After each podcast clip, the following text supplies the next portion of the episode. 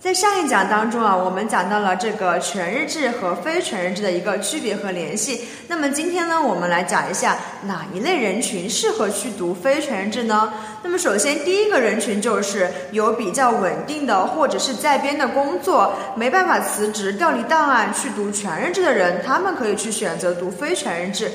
比如说，有一些老师因为评职称的需要，然后要求有一个硕士学历，那么他们就会选择去攻读这个非全日制。第二呢，就是对自己来说，学历并没有那么重要，只是说毕业太久了，想呃去大学学习来提升一下自己，那么他们也可以去选择攻读这个非全日制的学位。第三类呢，就是对于考上全日制没有太大把握，但是又不甘心考研落榜的人，他们可以调剂到非全日制，毕业之后呢，这个社会认可度其实是和全日制差不多的，那么以上三类人群呢，就可以去选择读这个非全日制哦。假期预告：你和教师编制之间只差一个教育硕士学历。